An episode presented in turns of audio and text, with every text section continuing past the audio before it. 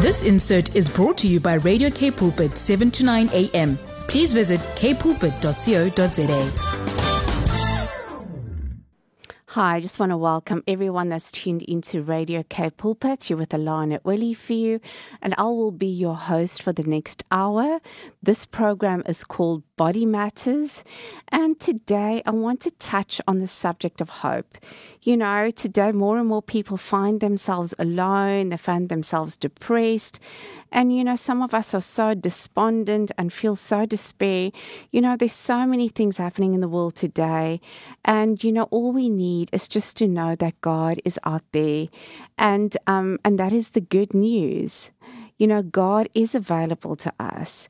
And I just want to read Jeremiah 29 11, which is such a beautiful verse. It says, For I know the plans I have for you, declares the Lord plans for welfare, not for evil, to give you hope and a future.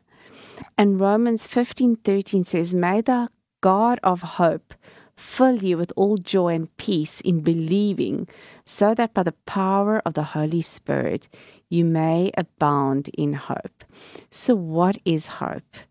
Hope is an expectation or a desire for something good to happen.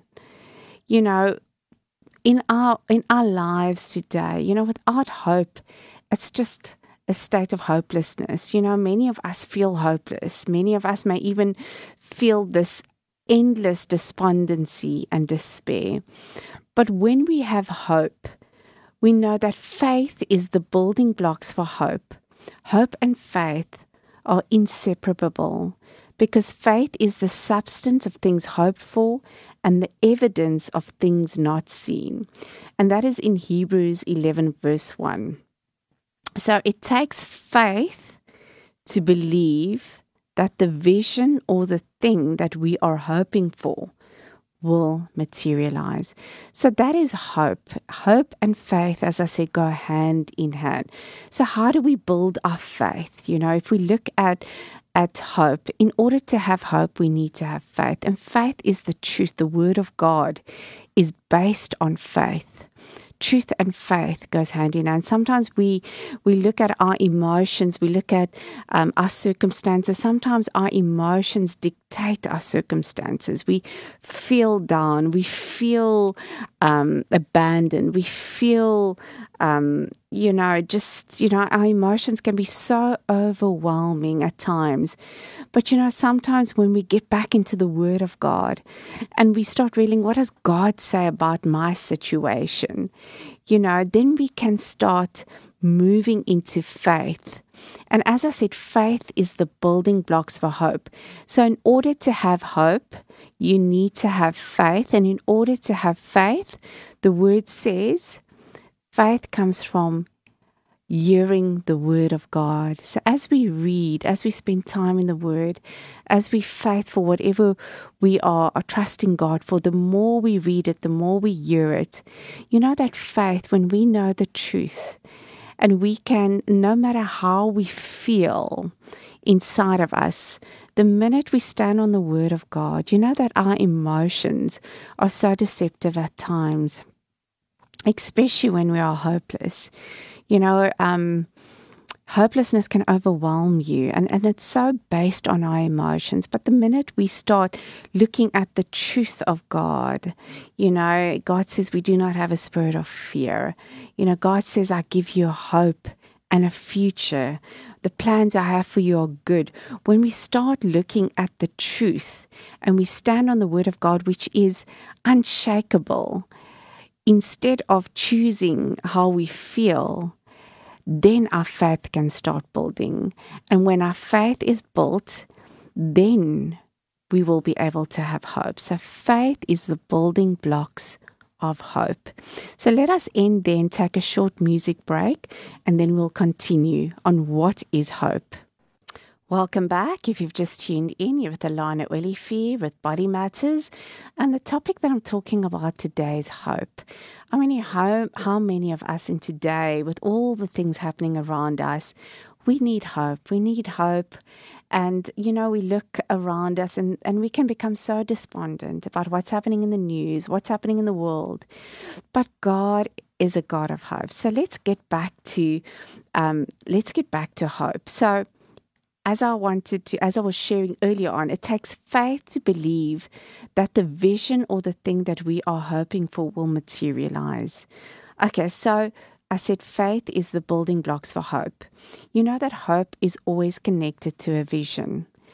You know, when you have hope, you have a vision. And when we have a vision, we have purpose. And purpose fuels hope. You know, when we think about hopelessness, I know there's a time in my life when I was hopeless.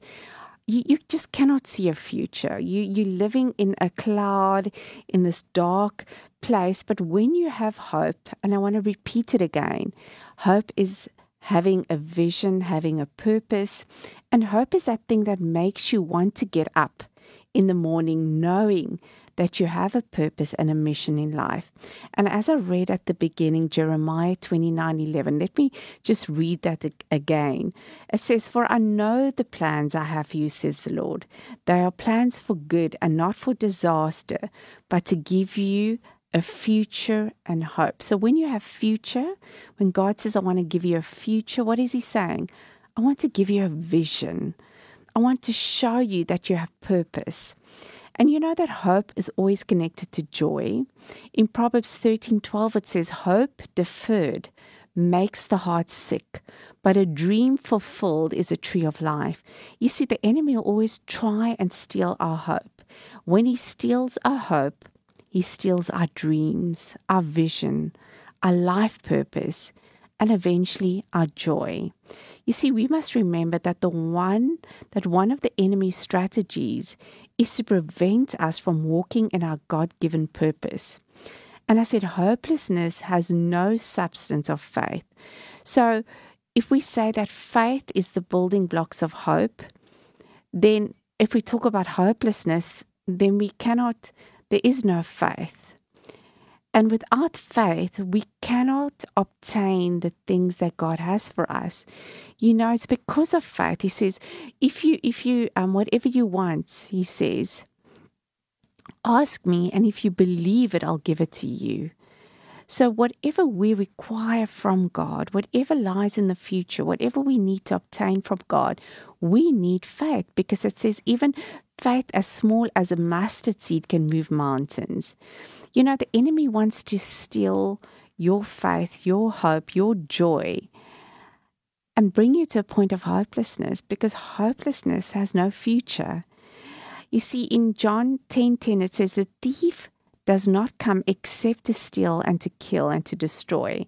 But I have come that you may have life and that you may have it more abundantly. So without hope, we can easily fall into depression. You know, depression blurs our God given vision and causes one to feel like life is meaningless. I don't know how many of you out there might be struggling with depression or hopelessness. Um, you know, many years ago, I also struggled with it. And it's a it's so difficult to to feel like you've got a purpose. Now, depression is also a form of hopelessness, and hopelessness is deeply rooted in a lie. You know that faith is based on truth and hopelessness is a form of lie. And, and the reason why I say that is somewhere in our belief system, we have substituted a truth for a lie that comes from the enemy because God is a God of hope. Now, just to give an example of that, you know, somewhere in your belief system, you might believe that you know, you're going to hell or God is not a good God. And because you believe that, even though you might be a Christian, but something could have triggered off that thought. So you might not consciously be aware of it, but in your subconscious, you know, you might think, oh, you know what, life is meaningless. Yeah, I'm going to try all these things, but you know what? I don't think I'm going to end up in heaven. I'm not good enough.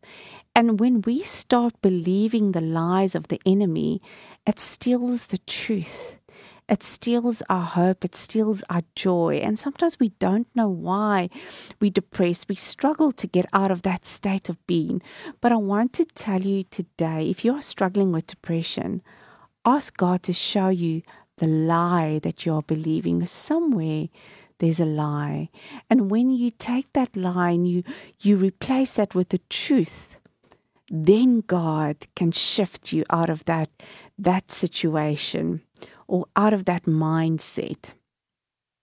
You know, as I said, somewhere in our belief system, we have substituted a truth for a lie that comes from the enemy because God is a God of hope.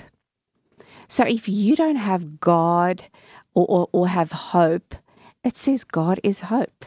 Because in Romans 5:13 it says, May the God of hope, the God of hope, not the God of hopelessness, but the God of hope filled you with all joy and peace as you as you trust in him, so that you may overflow with hope by the power of the Holy Spirit. So hope is always found in the truth. And where does the truth come from? The Holy Spirit. The Holy Spirit is called the Spirit of truth. So if you want to know what is the truth in your situation, call unto the Holy Spirit and say, Holy Spirit, what what is the truth? What lie am I believing that I do feel hopeless or I do feel depressed? And the minute the Holy Spirit will show you, and you can stand on the word of God, which is the truth, and replace that lie, you will be filled with hope because God is a God of hope and it is found in the truth. You know, I struggled with depression many years ago, and I remember the overwhelming feeling of hopelessness. Everything was meaningless in the scheme of life. You get up every morning and you just can't seem to break out of this melancholy. You know, it's like this dark gray cloud. And you know what? I could not visualize my future. As I said, it seemed like a cloud in front of me. And I just had no joy, like permanent joy. And I remember looking out of the window one day, and I, and I know I might have shared this before on radio, but everything was so grey and cloudy outside. And I still remember saying to the Lord, God, this is how I feel. I feel like I'm trapped in this cloud and I can't break through it. And I remember the Lord saying clearly to me, Behind the clouds, the sun is always shining. And what I felt the Lord was saying was that no matter what we go through, there's always hope on the other side. And I needed to break through the depression that was hanging over me like this dark cloud. And it felt like a, a veil that had to be torn in order for me to see the truth. And you know what? My, my depression eventually was overcome by the renewing of my mind. And that is what God taught me. And the more I um, would renew my mind, and what is renewing of the mind? The renewing of one's mind is replacing a lie with the truth. Every time you think of something that's not from God, the more you meditate on negativity, the more you meditate on what the enemy is saying to you, the more you start believing it, the more it becomes a stronghold. But the minute you start reversing that process, is that's the process of renewing one's mind. You see, God will never leave us in a place of hopelessness when we call out to Him. And I remember calling out to the Lord. You see, the Holy Spirit is the Spirit of truth, and the Holy Spirit is there to guide and to help us. You know, most times we need to change, as I said, our mindsets by identifying the lies that we are believing and replacing it with the truth. Now, I can go on to the whole thing of renewing your mind because the, the Bible says that we should think of what is good, right, and worthy of praise. You know, take your thoughts captive, bring it under the obedience of Christ. So when we are at a place of hopelessness, as I said, somewhere along the line, we are believing negative things. We are believing you know sometimes when you're sick and i know when one is sick and and or you might be given a um you know a a bad report and you're sitting there and you become hopeless. And you know, I know it's hard. Sometimes it's so hard to get out of that hopelessness. But if we can start believing the truth, um, and we can start meditating on the Word of God. And as I said, the, the Word of God brings faith, and faith causes us to have hope. And when we have hope, we have a future, we have vision, we have purpose, and that is what brings us joy. And that is the thing that brings us out of depression, brings us out of hopelessness. And that is taking your thoughts captive, bringing it under the obedience of Christ. And I remember um, someone said to me once, But how do you take your thoughts captive? You know, um, just coming back, you know, the enemy plants negative thoughts. What if? What if what if this will happen? What if that will happen? You know worry and anxiety fear and all of that that's from the enemy. And once we start meditating once we start entertaining those thoughts you know it, it affects our emotions. We become overwhelmed then we become negative then we become sad or hopeless. But once we can recognize that um, like Joyce Myers always says, think about what you're thinking. And the minute you find yourself thinking negative thoughts, I always say to people when they say, How do I um, take my thoughts captive? And the only way I can describe it is change the channels. Just flip to something else. Think about something that is positive. Think about something that is good. Think about the Word of God, what it says about your situation. You know, and, and, and, and that is one way of, you know, overcoming hopelessness. And another powerful tool in overcoming, you know, the spirit of heaviness, because, you know, when you are hopeless and anxious and fearful, all of that, it's heavy. But, you know, abiding in Christ, when we start abiding in Christ, spending time in His Word, and that builds faith, and we start praying, and even praise and worship. You know, praise and worship is such an effective tool to shift the atmosphere. And it says in Isaiah 61, verse 3, it says, To appoint unto them who mourn in Zion, to give unto them beauty for ashes, the oil of joy for mourning, the garment of praise, a garment of praise for the spirit of heaviness, that they may be called the trees of righteousness. You know, sometimes you know, you're struggling to get out of this, you know, you feel horrible, you feel down. And you know what? Just put on some praise and worship music. Just pray, just just listen to the word of God or just sing out loud. It says that um you know, it lifts that heaviness, praise and worship. And that is a tool that God has given us. I don't know if you guys remember when Saul was tormented by an evil spirit, and every time David would play on his harp, that evil spirit would just vanish. Um, it couldn't stand in the presence of God. It couldn't stand in, in the praise and worship.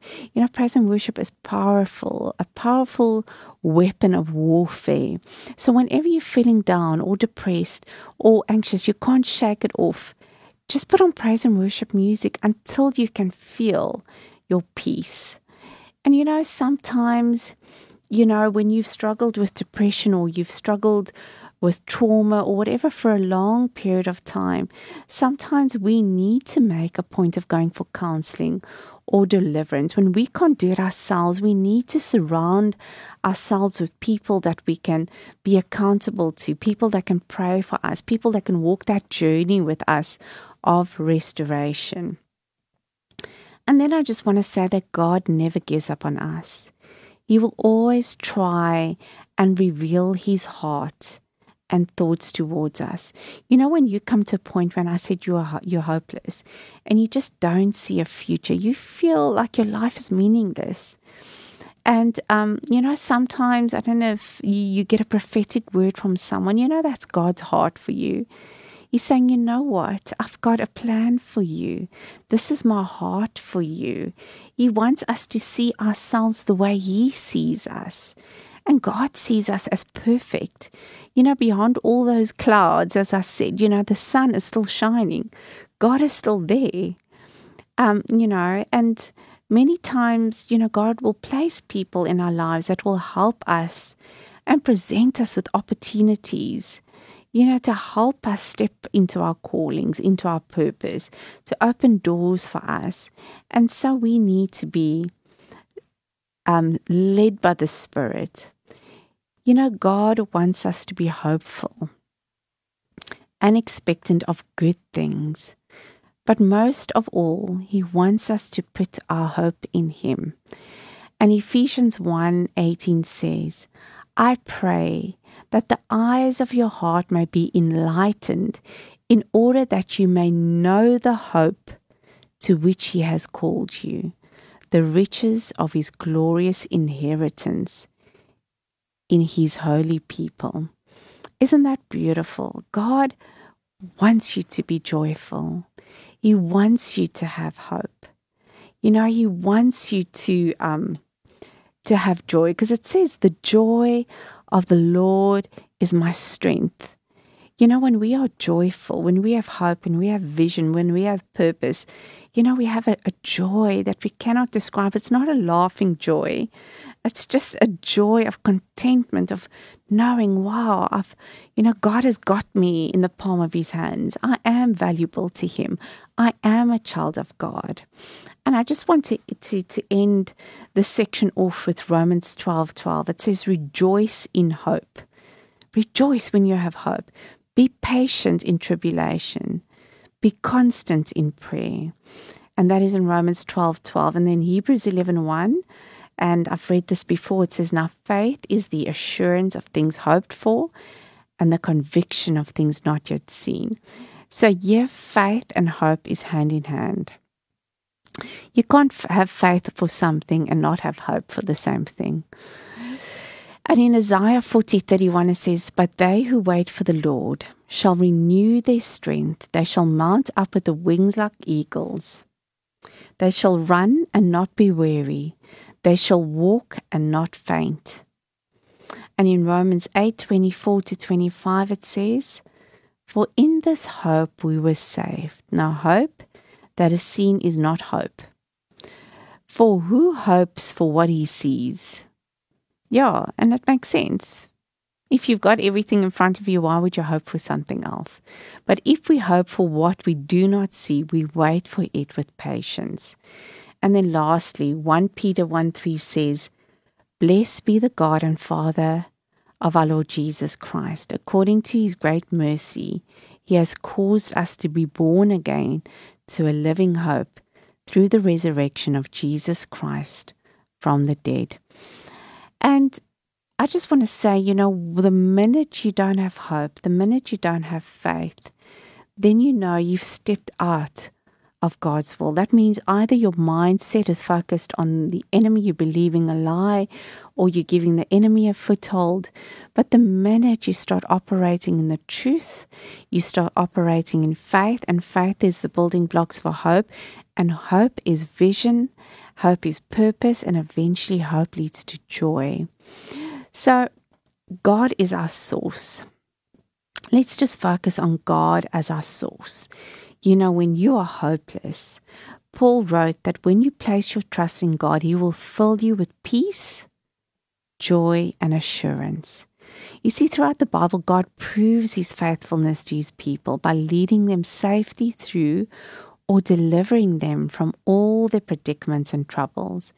As I said, He will never leave or forsake His people, and His plans are to prosper, not to harm them. You know, people and things will always let us down. But in Psalm 33 17, um, it says, the, the, the, okay, that was in, in, in Psalm 13 17. The horse often uses a symbol of power. It declares a vain hope for deliverance despite all its great strength. In Jeremiah 17:5, godly sternly warns um, us against placing our, dis- our dependency on man and not on Him. God wants us to trust Him. You know, He delights in us when we put our trust in Him. So, whenever you find yourself in a place of hopelessness, call out to the Lord. You know that even in your own strength, you cannot overcome hopelessness. Only by the Spirit of God, because He is the truth. It says the Spirit of God is our helper. And He's not just a helper, He is the Spirit of truth. So call on Him. You know, trying to um, overcome depression or hopelessness on your own is, you know, it, you cannot do it in your own strength, but only God can. You know, to reap the benefit of the Christian life and to have our protection, guidance, freedom from depression, and advice from the Holy Spirit, one must be born again and be a child of God. You know, only the Spirit inside of us can overcome this world.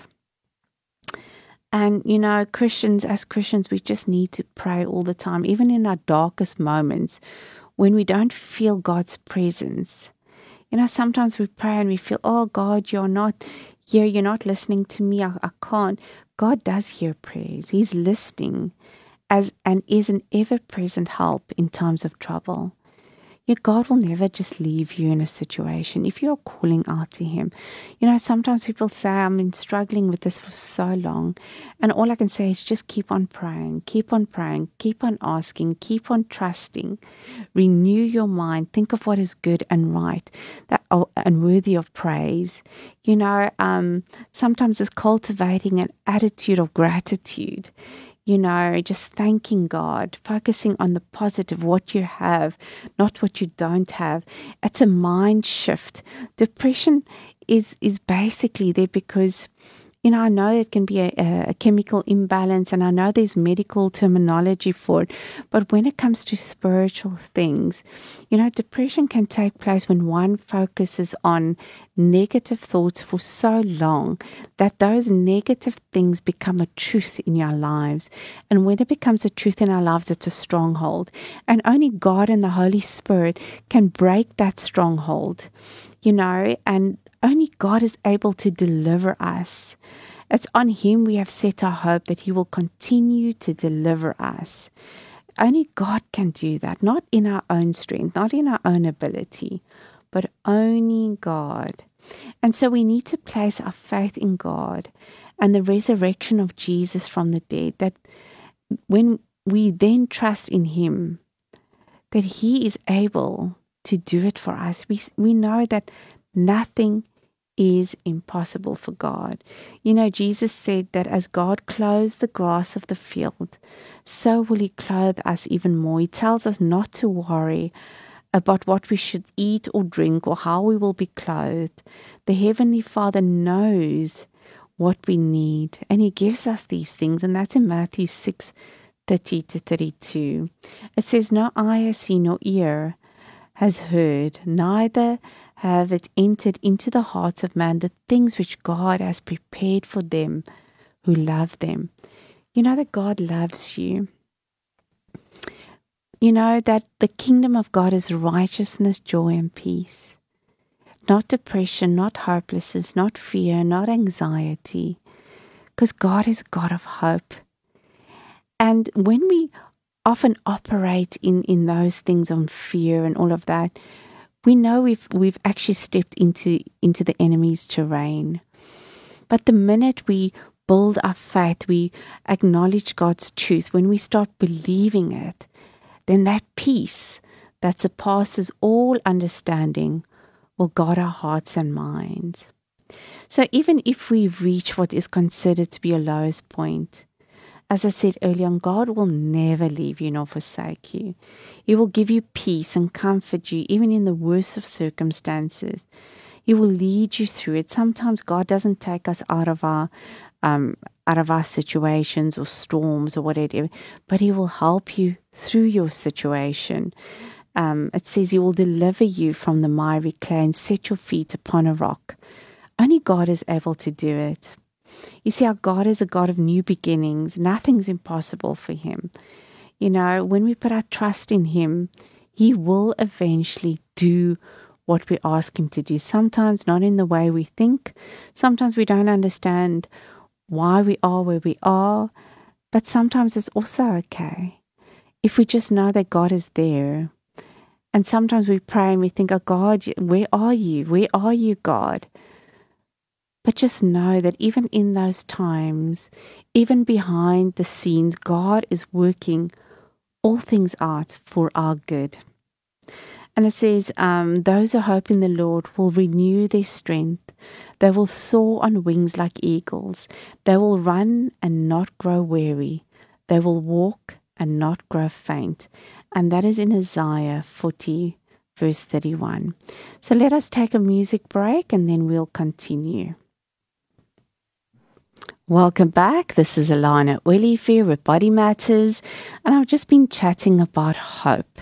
What is hope, you know, and how we can call on God during times of hopelessness, and that God will never leave us nor forsake us. But I'm at the end of the program and I just want to end off with this short, um, you know, story about Viktor Frankl. I don't know, many of you might have known or read about Viktor Frankl, which was a former prisoner in the Nazi prison camp. And and this is his little story on, on, on hope. And I just want to read it to you. It says, a long-time prisoner in bestial concentration camp known as Viktor Franklin found himself stripped to naked existence. His father, mother, brother, and his wife died in camps or were sent to gas ovens, so that excepting for his sister, besides his sister, his whole entire family perished in these camps.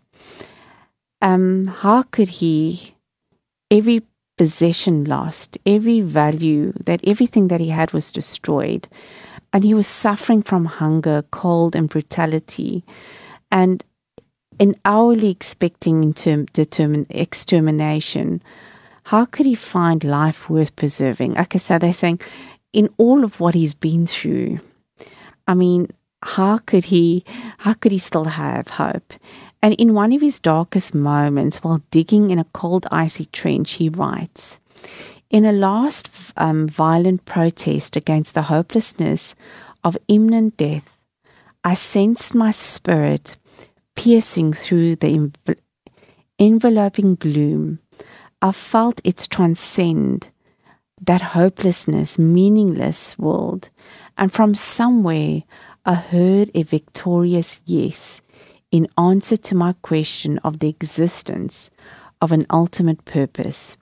At that moment, a light was lit in a distant farmhouse, which stood on the horizon as if painted there in the midst of the miserable grey of a dawning morning in Bavaria.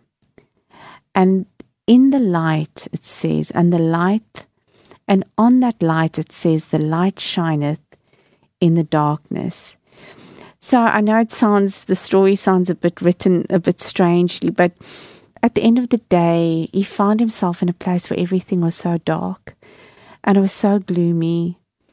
And he asked himself, that if if there was light, if there was meaning to where he was. And as he looked up at a distant farmhouse, this light against this farmhouse lit up, and it says, "And the light shineth in in the darkness." And to me, that was God speaking to him and saying, no matter how dark your situation looks, no matter where you find yourself, like I said, no matter how the clouds are so dark, the light always shines. The sun is always shining. You can get out of it. God can take you out of that state of hopelessness.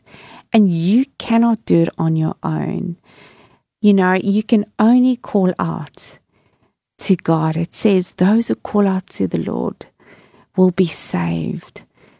God can do it for you. God wants to give you hope. He wants to give you a future. He wants you to have joy. He wants you to have vision. He wants to heal you. Some of you need to know that God wants to heal you.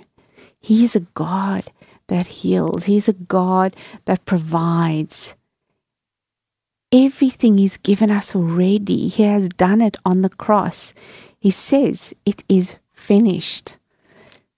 It's done. And someone once said to me, we need to live not expectant of what we don't have, but we need to live in the moment of knowing that it's finished, but to thank God that we already have it. You know, God already provided everything for us, it's ours. And all we need to do is have faith and trust and believe and claim that which is already ours. Healing is yours. Life is yours. The light is yours. Hope is yours. And I just want to pray for you. For any one of you out there who might feel that you're, you know, you're sitting in a place where you just don't know anymore. God, I don't know. I'm so down. I'm I just don't see a way out of it. And for you, you just feel like you cannot go on with life anymore. Yes, you, I'm talking to you. God loves you. He has his eye on you. He's got so much more for you. So much more for you. Don't let the enemy lie to you and ridicule you and laugh at you because you have fallen for his bait. No. God has come to give you and I life and life in abundance, joy and peace, a hope and a future. It says one day in the house of God is better than a thousand days on this earth. What God has for you is far better than what you're experiencing right now. And so, Father, for that person or persons out there who's listening to my voice, who feel like they cannot go on anymore, they don't see a way out, they are hopeless, they're depressed. Father, they're just in a place where they feel so far from you. Father, I pray right now that they will experience you in a real and supernatural way right now, Father. We break off every hold, every lie, every bondage over their minds, over their thoughts, over their bodies, every sickness and disease we command it to leave in Jesus' name. And we declare, I declare life and life in abundance over you, joy and peace and hope, a future, purpose. Thank you, God, for every person that you you made. You made us, Father, because you had a purpose for us. And the fact that we are still breathing, that we are living, means that God is not done with us. He's not done with you. And you need to hear that today. God is not done with you. You might feel like you are done with yourself, but God is not done with you. Just call out to Him. Call out to Him. God says, Whoever calls upon the name of the Lord will be saved. God is the only one that can help you in your situation. Allow Him to minister to your heart, allow Him to come into your heart. And if you've drifted from God today or you haven't received Jesus as Lord and God of your life, I want to pray for you today. Just wherever you are, just repeat after me Father God, I acknowledge that I'm a sinner. I acknowledge I've backslidden. Please forgive me. Please wash me clean of all my sins. Today I choose you, Lord Jesus, to be Lord and God over my life. I surrender. Fill me with your Holy Spirit. Use me. Thank you that I belong to you. Thank you that you are Lord and God over my life. In Jesus' name. If you prayed that prayer, I believe that you have given your life to Jesus. Share it with someone. Just saying, you know what, today I recommitted or I gave my life to the Lord.